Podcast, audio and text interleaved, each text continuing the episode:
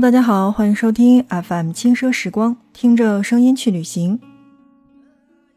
六峰山上，一桩突如其来的命案被三个孩子意外录下，几个家庭扑朔迷离的杀人游戏从这一刻开始了。这一幕来自今年最火爆的悬疑网剧《隐秘的角落》。开播以来，豆瓣稳居九点零的高分，十九万人参与投票。毫无悬念地成为了今年评分最高、登顶华语口碑剧集周榜的国产剧。故事发生在一座滨海小城，讲述的是三个孩子意外卷入了一场谋杀，开始了正义与邪恶、善良与冷漠、人性与自我的大冒险。当我们还沉寂在“朋友一起爬山吗？我还有机会吗？”所支配的这种恐惧当中的时候，剧中那个说着广东方言的海边小镇宁州，勾起了很多人的好奇心。不过，也许只有追过剧的湛江人敢笃定而且自豪地说：“宁州就是湛江。”作为剧中主要的取景地，湛江宝藏般迷人的海滨风光和海港的味道，终究是藏不住的。那么，今天在节目当中，我们就来一起介绍。这座隐藏在广东的海滨小镇——湛江。人们走到街道的尽头，就可以看见浩瀚的大海。天是蓝的，海也是蓝的。海天交界的水平线上有棕色的机帆船和银白色的军舰来来往往。天空飞翔着白色的、灰色的海鸥，还飘着跟海鸥一样颜色的云朵。早晨，机帆船、军舰、海鸥、云朵，都被朝阳镀上了一层金黄色。帆船上的渔民，军舰上的战士，他们的脸和胳膊上也镀着一层金黄色。学生时期读起海滨小城的这两段的时候呢，脑海里总总是浮现着就是美丽的湛江。那我也想告诉你的是，湛江和任何一个沿海城市。都不一样。湛江呢是雷州半岛上的一座小港城，也是中国大陆最南端的沿海城市。气候潮湿闷热，离冬天是真的很远，常年与夏日相伴。拥有着得天独厚的地理优势，却像一个被遗忘的小孩，没有搭上粤港澳大湾区的超速车，也没有抱上广深两条大腿。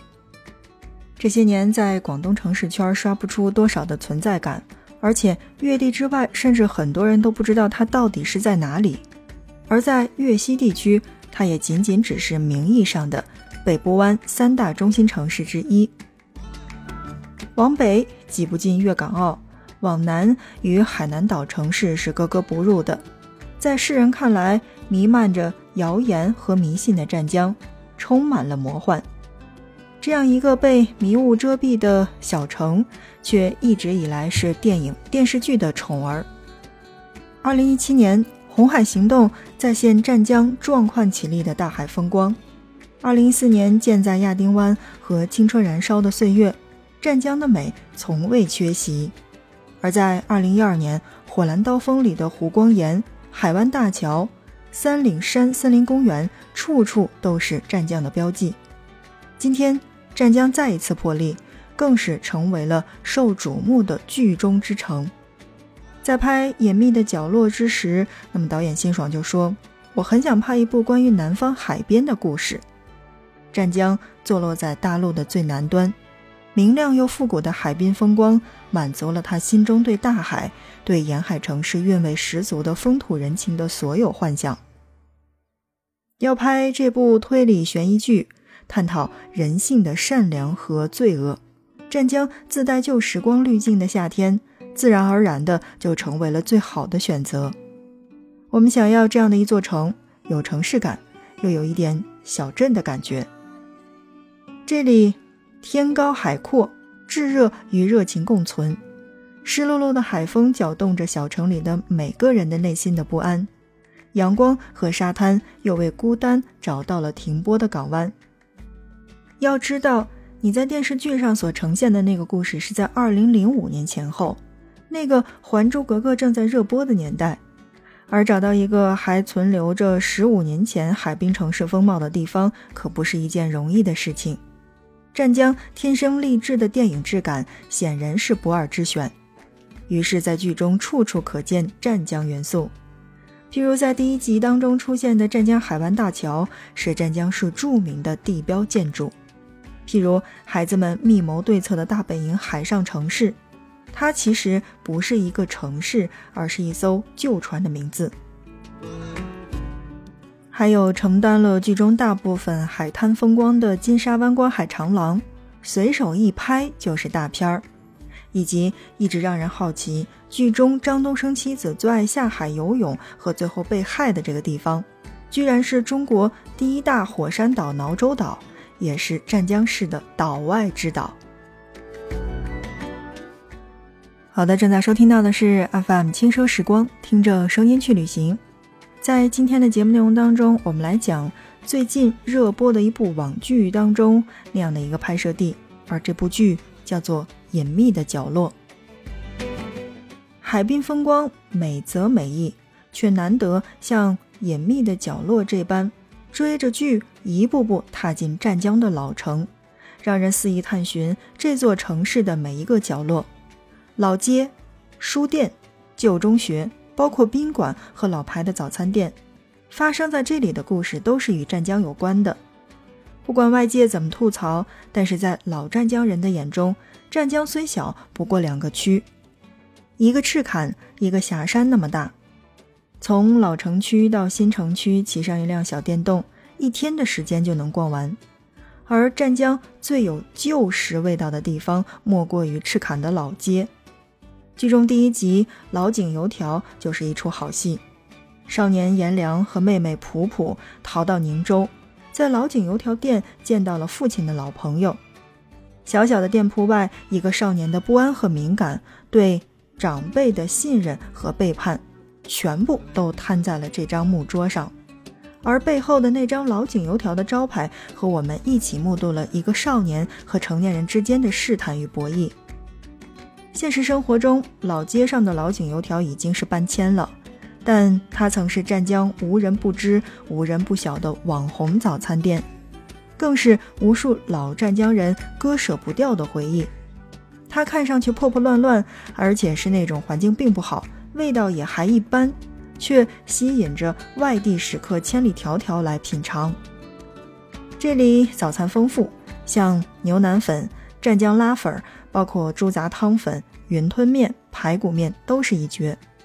不过，在水井油条最受欢迎的应该是炸油条和海鲜面。大家围在这个老井去吃一顿早餐，以及成为了这条街上的一道风景线。在湛江人的眼中，哪怕水井油条已经离开了，但那一口老井仍旧是守护着赤坎老街的宁静。只要坐一时半刻，就能在变化太快的城市当中寻找到老街的味道。而在这样的一部著作当中，转身看到了新华书店的时候，又勾起了多少湛江小伙伴们的回忆呢？剧中三个孩子和杀人凶手张东升第一次遇见的时候。偏偏就是在新华书店，随后的第一次交易谈判也是在这里。书店位于街面上最显眼的位置，像一个正道上无惧阳光的正人君子，是孩子们的庇护所。如果说书店是白月光，那少年宫就是噩梦的开始。这个带着旧阁楼的少年宫，就是现实当中的湛江七中。剧中隐秘的湛江画面其实还有很多，如果你仔细看的话，又是老湛江人，那么一定会发现朱朝阳的家，包括街道拐弯处的这个本利士多，赤坎区胜利路的星辉宾馆，还有新华路的小巷等等。如果说其他人看剧是沉迷在剧中当中，那么湛江人还得认认真真的玩一把找茬儿的游戏。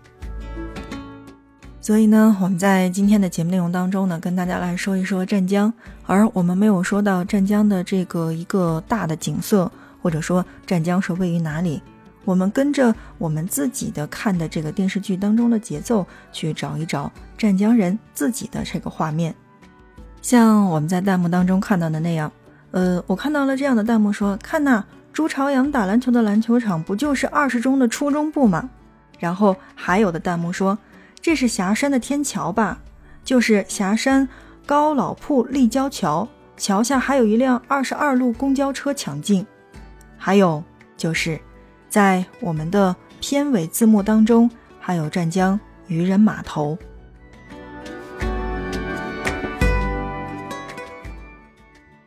好的，正在收听到的是 FM 轻奢时光，听着声音去旅行。那在今天的节目内容当中呢，我们来跟着这个最近热播的一部网剧当中的镜头，一起去看一看我们在祖国的最南端的一个城市，一个海滨城市湛江。说完了湛江大概的在这个电视剧当中的印象，我们来说一说美食吧。因为在海滨城市，永远离不开的、绕不开的话题就是海鲜。湛江三面环海，天然自带的这种海鲜美食之都的名头，而渔人码头历经世世代代湛江渔民出海捕鱼交易，就形成了丰富的海港文化。今天的渔人码头已经是一个主打港埠市井文化的大型旅游区，这里的海鲜市场、海鲜批发水产市场，包括渔人码头中华古文化馆，还有像海鲜加工区，围绕海鲜合力制造了一个多元化的空间。而说到吃海鲜，湛江人有一份与生俱来的傲娇，在他们眼中，死掉的、冰柜里的。或者是在水箱里面拿出来，经过长途运输的，都不能进入海鲜的名录，顶多只能称作海产。真正的海鲜必须是当天从海里捞上来，蘸着海水，还带一点腥，但是就是那种活蹦乱跳的新鲜货。据说湛江人尝一口就能估摸出这排海鲜是什么时候上岸的。而论吃海鲜，不去湛江，从天亮战斗到天黑，都对不起这片海域给这座城市独有的馈赠。很多外地人也没见过，甚至是那种叫不上的名字的海鲜，湛江人总喜欢把它们放在一个锅当中，煮成一碗天然杂鱼汤，更是家家户户餐桌上的常客。想吃一锅海鲜，先去海鲜市场逛上几轮。因为这里才是海鲜之都的心跳和脉搏。东堤码头，湛江渔女拥有最新鲜的小鱼小虾，甚至这些必然不够塞牙缝儿的。要找上上等的鲜料，还得去霞山的水产市场，包括赤坎的海鲜市场，那边可是真的丰富、新鲜而且实惠。那我觉得，而且是在吃蟹的这件事情上呢，湛江海蟹。与江南的大闸蟹不相上下，一个吃的雅致精细，一个则是在一箩筐的豪放间去寻找到美食的乐趣。湛江蟹呀，一年四季都可以放开吃，而一种蟹就是有这种几十种的不同的吃法，比如说软壳蟹、水蟹、肉蟹、重壳蟹、黄油蟹，还有慢爪蟹等等。其中十月前后出现的这种重壳蟹是湛江人心当中的最爱，而如果要追求极致鲜美的话，那就千万不能放过肉食鲜美的没有膏的这种水蟹，一锅粥就能得到灵魂般的满足感。有了蟹，还有虾，湛江是个名副其实的虾霸王。据说中国市场里每三条虾就有一只是来自湛江的。其实还有一个问题啊，我要告诉大家的是，不管你在任何的一个地方买到的这个虾都是虾，但好像那边只要捞出来的这个虾，呃，煮熟了的，就是这个已经弯曲了的虾，就是手这么大。哎，这个真不夸张哈，这个因为是我见过，而且我吃过，就是怎么说呢？如果你要说像手掌一样大，那我觉得个个都是手掌一样大。但如果你真的是去这个海鲜市场去买的话，就是煮出来的这个虾弯曲的个个跟手是一样大的，是不是特别夸张？但我想说的是，如果有机会的话，一定要去这样的一个海港城市看一看。那那边的海鲜是真的好吃。说完了螃蟹和虾，那我觉得湛江最不能放过的应该是生蚝。那么在湛江最常见的两种蚝呢，一种是北潭的这个柱养，呃，肉壳比较甜美；一种是官渡的吊样。那么这种呢是肥大无渣的。吃生蚝除了我们常见的这种蒜蓉和炭烤，湛江人还有无数种吃法，比如说包韭菜，呃，还有这种酥炸，包括油炸。哎，还有蛋煎，包括清蒸等等。要说最带劲儿的，反而是舍弃了油盐滋润的厚重感，干烤而出味儿的这种无敌鲜美。好的，那看看时间，我们今天的节目就是这样了，感谢大家的收听。那在今天的节目当中呢，跟大家介绍到的是影视剧当中的湛江，包括一些湛江有代表性的海鲜。那如果你有时间的话，不妨可以去这样的一个海边城市看一看。那这个海边城市也有不少景点是我们可以逛到的，比如说在节目当中我们说到的那个湖光岩的风景区，同时呢还有我们刚才说到的这个赤坎老街。